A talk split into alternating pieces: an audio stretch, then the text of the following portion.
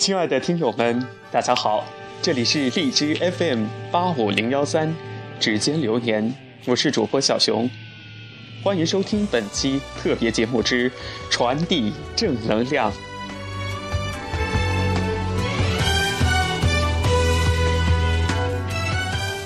二零一三年二月十号晚，二零一三年感动中国十大人物颁奖晚会如约而至。在中央电视台成功落幕。人说上善若水，从善如流。人之初，性本善。一年一次的感动中国，就像一缕春风，拂过我们心中，温暖每个人的心灵深处。曾经有媒体评价如下：感动中国是每一位中华儿女的精神大餐。弘扬真善美，传播正能量。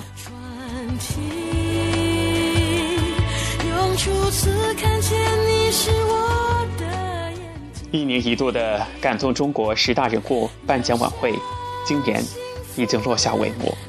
相比每一年固定引发全国吐槽的春晚，感动中国在苛刻的民众中间获得一致的好评。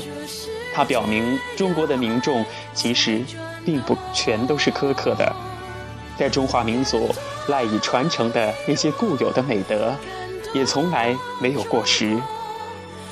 从某方面来说，从另一个意义上来说，它就是我们的精神春晚。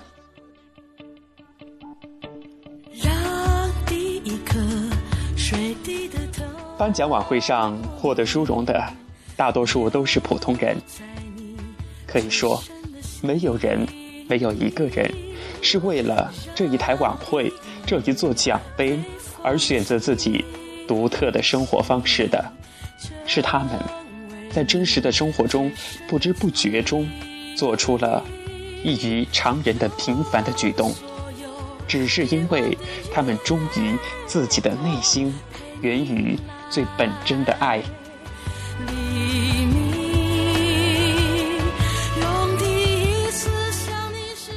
爱祖国，有了核潜艇之父黄旭华，有跟随将军丈夫回乡务农、扎根并奉献农村一生的龚全珍，以及中国航天群体。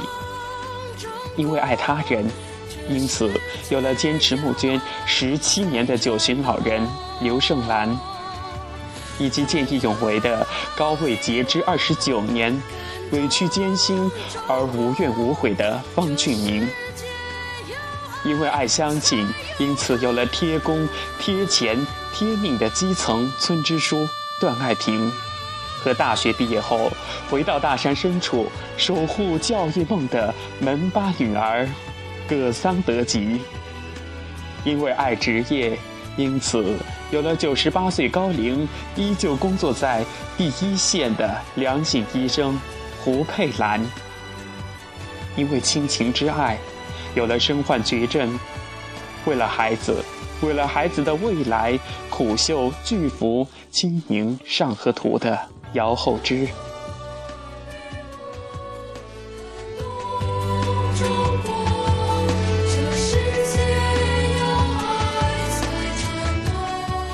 每一位感动中国人物，都有着一个感人至深的故事。他们用自己最平凡、最朴实的一言一行、一举一举一动，诠释什么叫爱。刘胜兰是一位高龄的医生，九十多岁的高龄，依旧每天坚守在自己的工作岗位上。他说：“他愿意收最少的钱，治好每一位病人，为他们解除病痛。”在他去世的前一天，他依旧工作在岗位上，做完当天晚上的最后一台手术，他动情地说：“我放心了，我们回家吧。”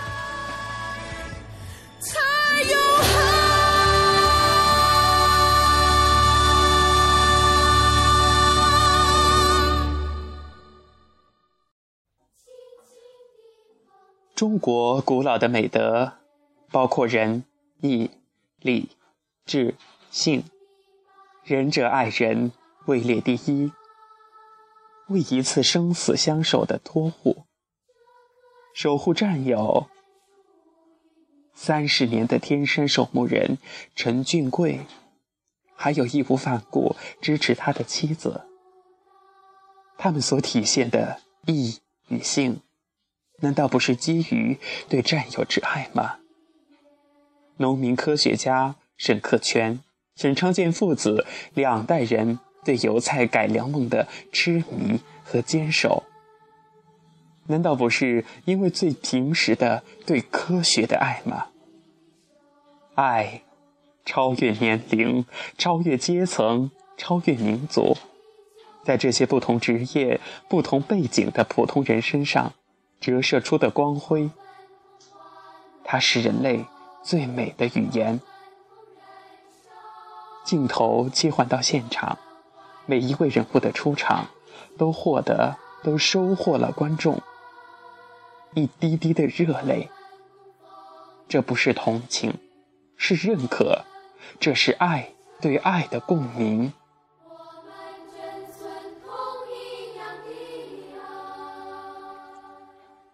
社会是温暖的，是有温度的，爱还可以传承。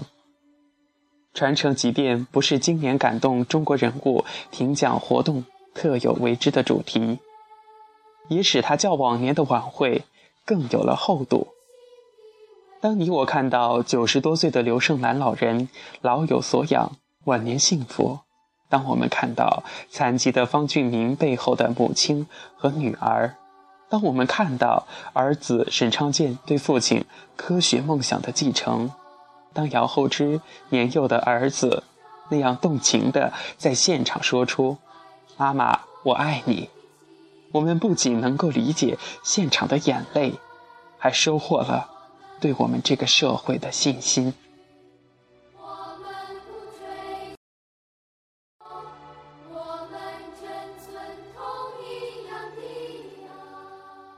感动人物毕竟只选出十名。而且可能需要兼顾一定的代表性。其实，在票选过程中，在我们身边还有很很多的、很多的、更多的平凡的人，用他们的行动、他们的故事感染着我们。他们也许就在我们身边，或许就是你和我。都说中国梦，中国梦其实源于每一个人的普通的梦。关键在于有爱，在于坚持爱，传承爱。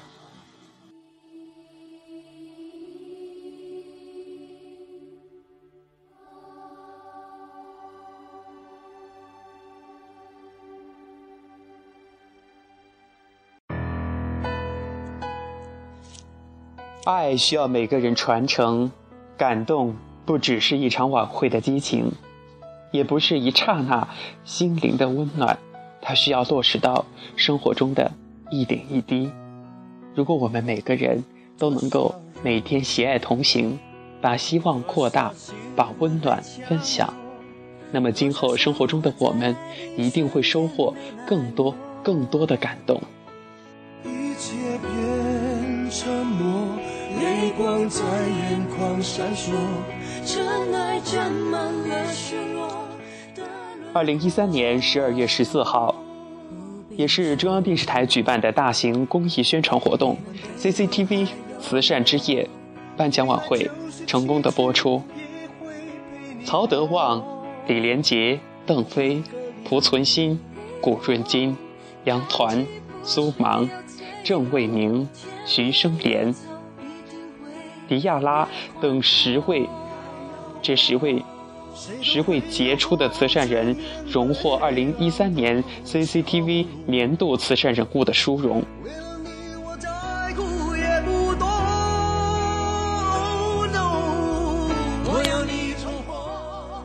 一基金创始人李连杰在解释其对一基金去李连杰化的坚持时说：“因为一个人的能力是非常有限的，在我一开始想做一基金的时候。”我就希望它是一个百年的基金，他说，经过七年的努力，现在壹基金的年捐人数、年捐款人数差不多突破了一千万左右。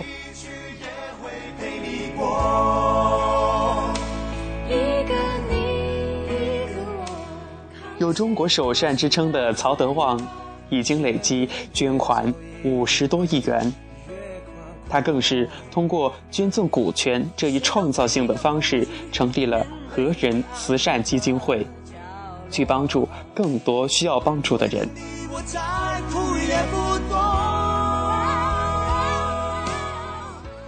发起免费午餐的邓飞，从自己的孩子想到帮助留守儿童。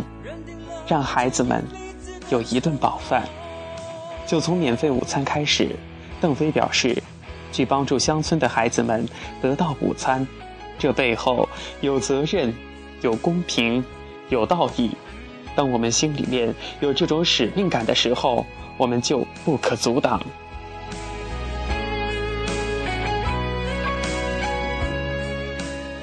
华侨慈善家古润金。更是将大笔的资金投入到了帮助孩子们的项目当中。他说：“送给孩子最好的礼物就是教育。我觉得给孩子、给孩子们送去了教育，会改变他们的一生。”胡润金先生已经捐资，已经捐资筑建了九十五所希望学校，离他设定的百所目标非常接近了。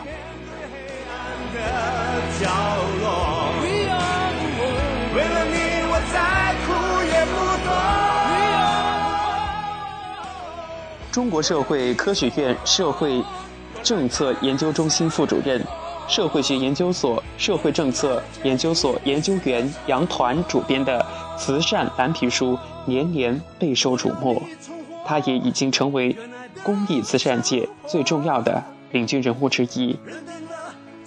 来自陕西省商洛市丹凤县，坚持几十年照顾老人的养老院长徐生莲表示。自己坚持照顾老人的动力，来源于这样一个信念：全社会对老人的关心和支持，要通过他，通过每一位护理人士、护理人员，付诸每一个最需要的老人身上。我记得在一年的春节联欢晚会上，我不记得到底是在哪一年，但是我记得董卿他说过这样一句话：“请善待和关爱身边的所有的老人，因为。”他们的今天就是我们的明天。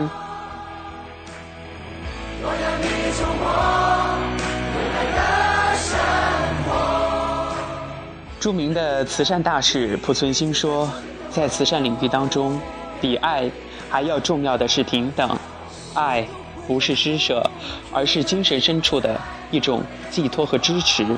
做慈善要有一种好的心态。”千万不可以觉得自己做了慈善就了不起。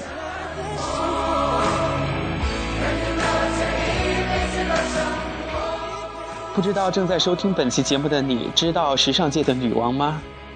其实，她就是已经连续坚持举办了十多年的芭莎明星慈善宴的这一位苏芒。她就是著名的时尚界慈善女王。每一年。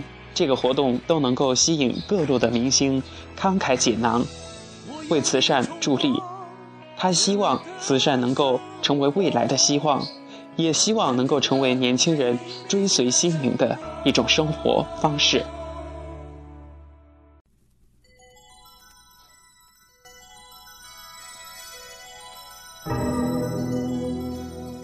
曾经自己身患重症血友病的郑伟宁创办了残友集团。目目前，残友集团拥有一家慈善基金会、八家非营利机构、三十二家高科技社会企业。郑伟宁希望社会，全社会都能在电脑领域里给残疾人开放更多的工作岗位和生活空间。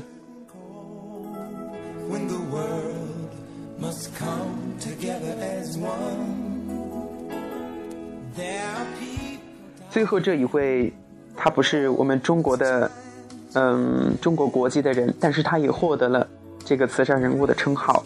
他的名字叫迪亚拉。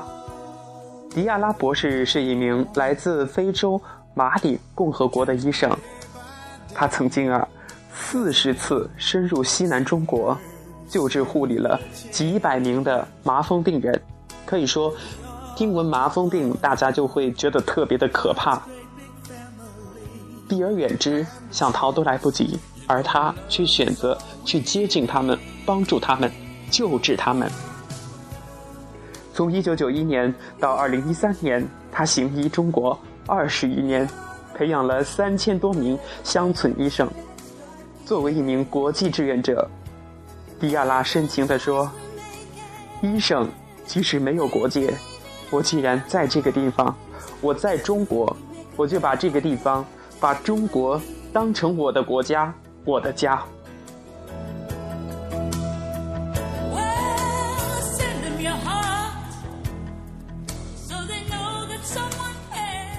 不管是感动中国，也不管是慈善之夜，每一台晚会传递给我们的，不仅仅是简单的一次颁奖，更重要的是让我们从中汲取力量，感受到爱，感受到温暖。感受到希望。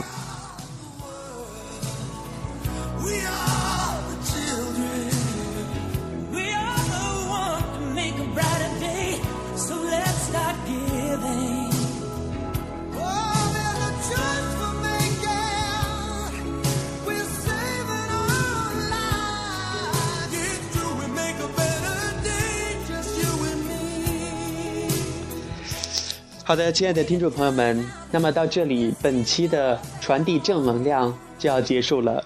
感谢你的收听，希望这期节目带给你感动和力量，让我们在今后的生活中做一个传播正能量、播撒爱心、传递温暖与希望的这样的积极的人吧。好了，最终让我们在这首歌曲当中结束今天的。所有的节目内容。